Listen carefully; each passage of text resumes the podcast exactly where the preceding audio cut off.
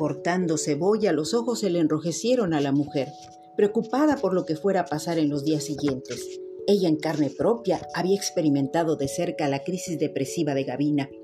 Ella se desplomó con la muerte de la abuela y se resquebraja con la ausencia del amor perdido de ese hombre al que solo ella quiso o imaginó querer, enamorada del amor y de una falsa ilusión.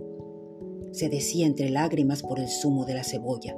A veces, cuando las cosas suceden es porque el alma toma un respiro y da tiempo para alimentarse de lo bueno de la vida. Al final de cuentas, podría caer de nuevo en el desaliento. Espero equivocarme de todo corazón.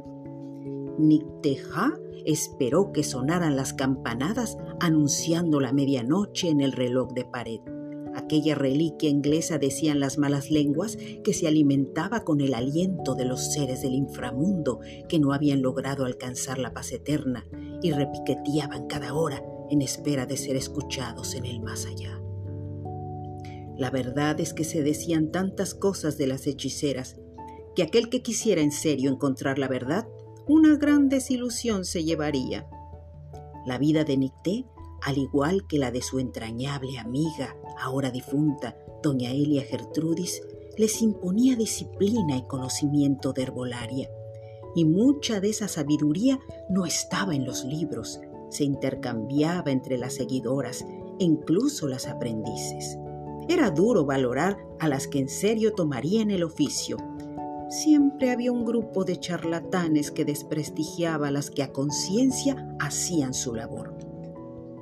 En el umbral de su recinto, Nicté acomodó un hato de guarumbo, como indicando el camino para recibir el alma de Elia. Entró descalza a la habitación que había dispuesto para tal fin.